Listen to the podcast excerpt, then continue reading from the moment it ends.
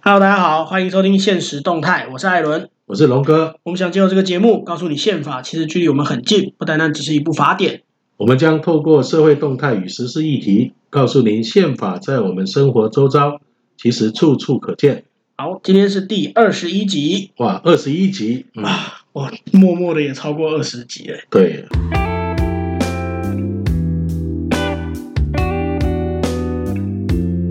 哎，龙哥，最近最近这两个礼拜有一个算是蛮大的消息，跟台湾的农产品很有关系。你是讲旺来吗？对拜拜杯旺来，和你旺旺旺。 龙哥这个梗太老套了， 对，就是 online。对，嗯因为最近就是前几个礼拜，二月底的时候，中国的海关他们宣布说，三月开始禁止进口来自台湾的凤梨， 嗯，理由是呢，在台湾菠萝中检获检疫性有害生物啊，中国叫凤梨叫菠萝啦。OK，、哎，对，那他们说在我们的凤梨里面发现有害生物是介壳虫啊，然后但是从头到尾都没有发什么照片啊，什么数据都没有，他只有讲了这一句话。对，然后，但是我们这边说呢，我们去年销到中国的凤梨合格率是九十九点七九，就是几乎全合格。当然没有百分之百合格这种事啦，对一定会有一点点问题。那几乎完全合格，那单方面暂停输入就是就是明显就是有其他的考量啦。嗯，哦，听说是刻意要打压这个借由凤梨事件哈、然后嗯造成台湾的那个凤梨农哈、对民进党政府的反感。对，而且其实其实因为三就是春天开始刚好是凤梨产季嘛。是，那中国这样子，就是你你说好，你说我们有有害生物啊你，你也没有给数据，你不给数据啊，你也不给照片，你既然它是虫嘛，那你好了，我不知说真的，我不知道介壳虫到底有多大只，但是你既然可以找得到它，那代表你一定有证据嘛。那你放个照片来，你都不要，你记者会就讲了这句话，你也没有发任何的照片证明说你有发现这件事情，所以要进我们的东西，那就是空口说白话。嗯，事实上啊，我觉得他这一次啊，你要说荔枝啊、梨子啊嗯什么的、啊，他这惹错了，惹到了 凤梨，真而且的我们知道惹到台湾凤梨哈、反而让台湾更旺对啊，啊。没错，本来台湾的凤梨是被当做农产品哈、然后对默默的外销量也不大，主要是销中国嘛。对，啊说真的没有很大，诶，这一次包括日本、香港对，还有美国、澳洲等，哎突然对台湾的凤梨，因为这个事件啊，开始重视。对啊。不过香港比较特别，因为香港是香港当地商人，但是后来过没几天啦，因为原本是香港当地的支持台湾的商人就开始进口嘛，就过没几天，因为香港现在已经一国两制名存实亡嘛，所以后来。过了没几天，香港也不能进，就是香港比较特殊啦。但是其他国家确实，哎、反而让他们开始重视。啊，那表示香港不能进，表示中国真的就是用政治动作在打压台湾的农对啊，产品你你如果说，因因为中国你整天说一国两制，那检疫检疫这种东西，你也要听北京的话，那代表检疫这件事情对北京而言的重要性非常非常的高。可是你如果是一国两制的话，那检疫啊、警政这些东西，基本上应该是香港自主管理的东西嘛。呃其实这个是另外一个层面。对啦，是啊另一个层面。像呃，事实上从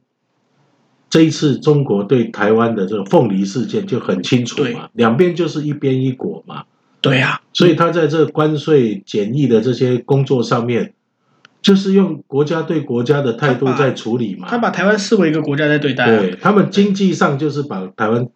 当做这个一边一国的态度嘛，对，所以我们啊，政治上在吃你的小豆腐嘛。所以，所以我们现在可以，我们可以大方的说，中国海关总署公然搞台独。 对，啊、不，这个他们搞台独已经搞很久啊、了。对啦，其实中中国政府整天就是在经济上就是在跟就在搞台独嘛。对对啊，其实真的要感谢中国，整天跟我们搞台独。其实这一次的这个农产品事件哈、嗯事实上呃也要提醒我们台湾的农政单位了，还有我们的农民啦、嘿，因为呃，中国契丹哈、已经不是一次两次了，对，真的，好像是在民进党刚执政的时候，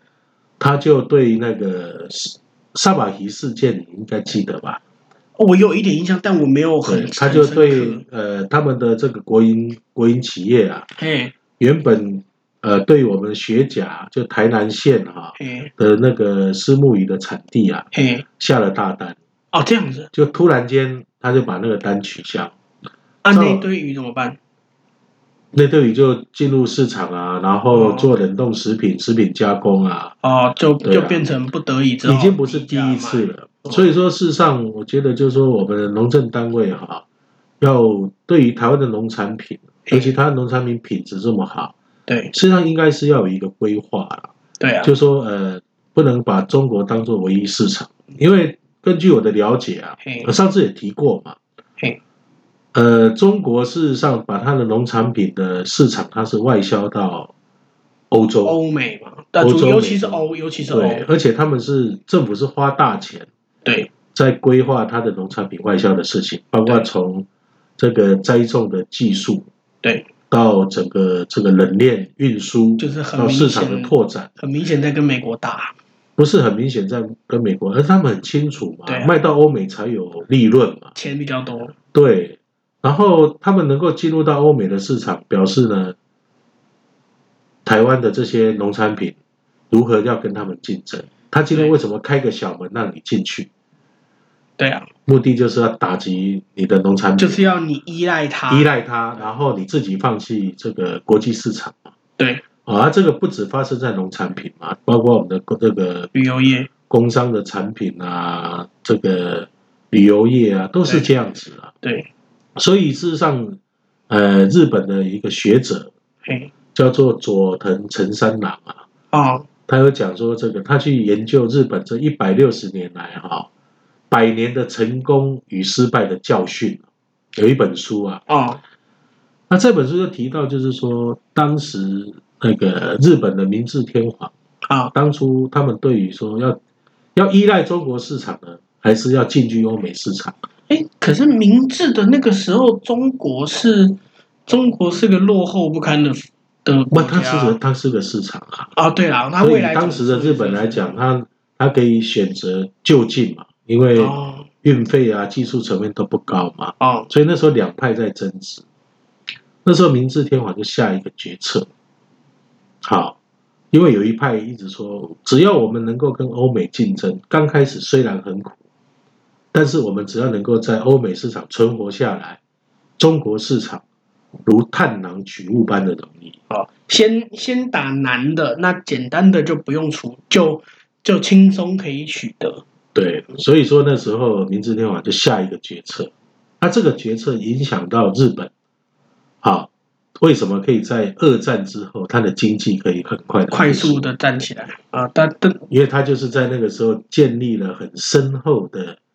这个商业技术，啊，好、还有整个一个国际市场经验。就是的即基础使即使受过了战争的摧残，他还是可以挺得过来。对，好，不不过讲讲到日本这一次的凤梨事件，真的我觉得也是展现了台，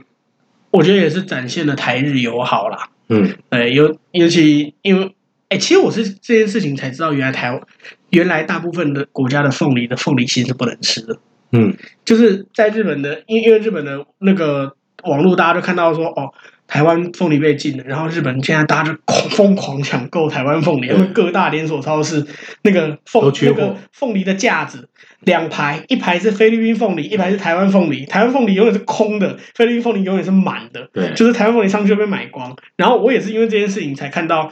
日本人在说台湾的凤梨又甜，不会过酸啊，然后又心不刮舌，对心可以吃。我也对然后我心可以吃我也是到这这一次才知道，原来其他国家的凤梨的心是不能吃的，非常涩啊，就是那纤维很粗。身在福中不知福啊，对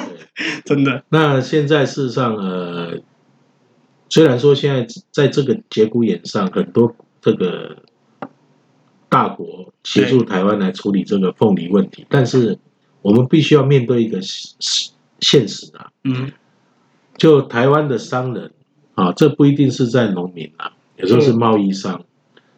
他为了要去这个抢这个市场，嗯，常常会不顾品质。真的，这也是我们为什么在长期对日本的贸易下，我们有时候就会吐槽，啊，对像香蕉原本让搞到就好哎，对啊，但是呢，就是你的，就有人在那边破坏整个的这个外交的品质。对，不然其实其实说真的，你东西卖中国跟卖日本，一定是卖日本价钱好对。但是为什么我为什么可以轻易的卖到中国？当然除了政治因素之外，呃，另外一方面是中国对这个要求比较低。对但日本大大家知道，日本是把水果当精品在卖的对，一颗哈密瓜几千块、几万块的那一种。那他们把水果当精品在卖的情况之下，那我们的水果要进口到要出口到他们那边去，那肯定也是要非常非常高的标准。对可是因为我们的产量很大，所以大家就会就会自然的不小心去忽略掉这些品质。对，所以事实上，这个呃，农政单位啊，以及海关的把关啊，对确保真的就是 Made in Taiwan，对，啊，那是好的品质，对，啊，这个是非常重要，对，那这也是未来我们走向国际市场上，啊，怎么样去把品质标准化，那怎么样去改良我们的品种是适合做长途运输，嗯，啊，或是改善我们的这个整个冷链运输的系统。对我想这个是农政单位必须要去正视，而且要积极去处对理，的然后事情。而且说台湾台湾非常非常多的农业人口，那其实我们的我们的农委会就农政单位嘛，农农农委会或者地方的地方的农会等等的，其实都都有这样子的，说责任好像有点重，但是都都有这样子的必要去去更加严格的要求跟控管这些品质。其实除了品质之外，哈，还有一点，事实上也跟我们宪法有关系的。哪个部分？你看，为什么我的品种常常会被中国中国人给偷走，或是我们这边的学者会去倒卖给他因们？为法律上是同一个国家啊，因为在国家认同上大家模糊嘛，哦，对大家不会觉得他是我们竞争的对手，不是敌国嘛。对哦，所以这个是呃，我们现在在一个国家认同上，或者宪法的一个呃，在这一步这个扭曲的宪法下对所造成的，在农农业发展也好，在工商发展也好，对实际上为什么台湾农产品没有办法透过整个国际贸易的这种呃多元的组织来销售呢？主要也是我们的国家认同不清楚、啊，出了问题，人家也不知道你跟中国的关系，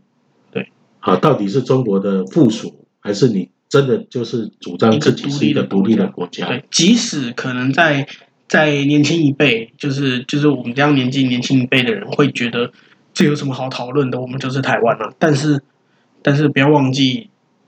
务农的家庭，现现在其实农业人口很多，但是农业人口不断的在减少，因为年轻人不愿意务农，也就是说务农的多半是年纪稍长的人。嗯那这一辈年纪稍长的人，正是面临着国家认同是国家认同混淆、国家认同呃拉锯的一个的一个辈的的那一辈的人，嗯，所以所以才更会有这样子的问题。对，所以说来讲的话，在宪法上怎么样去把这个、呃、透过这个宪宪政的改革，然后把走向一个正常国家，我觉得这很重要。对那这也是能够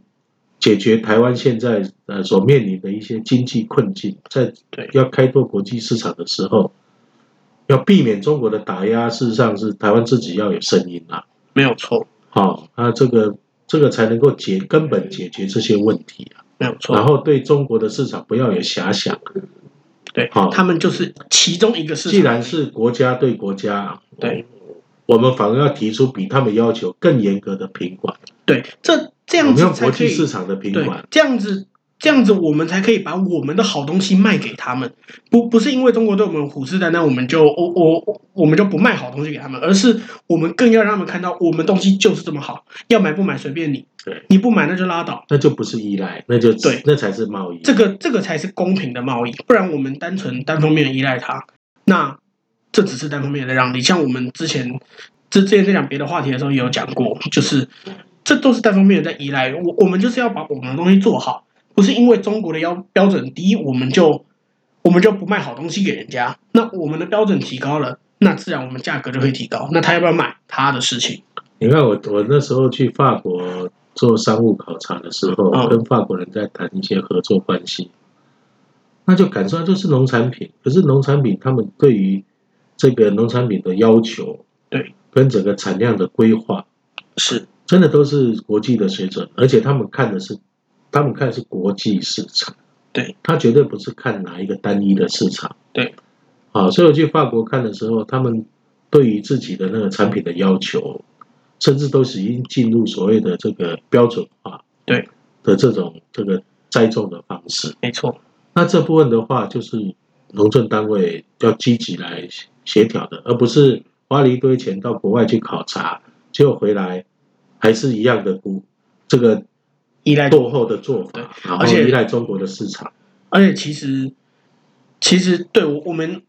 我我们不不能忽略的是，有些国家的市场比较大，有些国家市场比较小，所以多少会有部分的依赖，但是不是完全的在依赖某些国家，这才这才是最最大的重点。那我们用国际市场的观点去看的话，用国际市场的角度去看的话，你就会去注意到这个这个国家很重要，这个国家市场非常的重要，但是我们不可能只依赖它，我们要不但要卖到这里，我们也要卖到别的地方，对，这个才是最大的重点。在整个农产的这个市场上，好、我们就是要以国际的标准来要求对啊、我们的这个出口的品质，对，啊、然后鼓励这个，然后改进冷链的运输系统，对啊，这样子我们的东西才可以做得所更好。以这一次的凤梨事件，我想就是说，呃，我们也非常感谢他们啊，因为他们的这个恶意的操作哈、让我们有更多的国家跟我们做生第意。一个更更多的国家做生意，第二个就让我们意识到对中国市场依赖的危险性，对风险，对。第三个就是说，让我们能够正视，就是我们的农产品啊出去的时候，到底我们农产品的贸易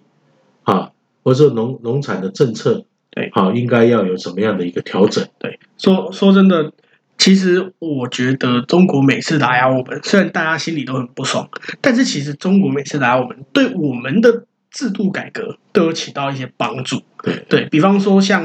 像前几年蔡英文上台进了旅游业，然后后来后后来又后来还有什么？哦，在在蔡英文之前还有服贸协议，那在之前 A 克法或者是蔡英文上台之后旅游业，到现在的凤梨，那其实这一些你我们会发现。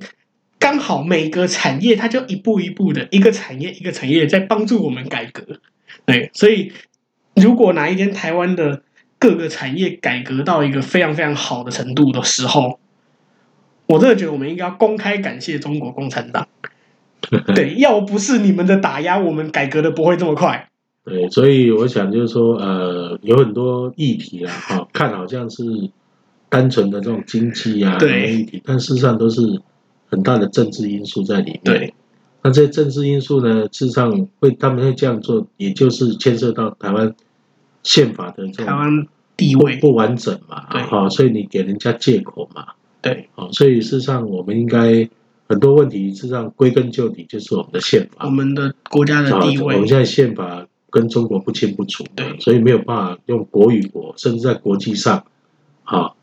我们就是处于被挨打的这种地步。全世界都知道你你是两个国家，对但是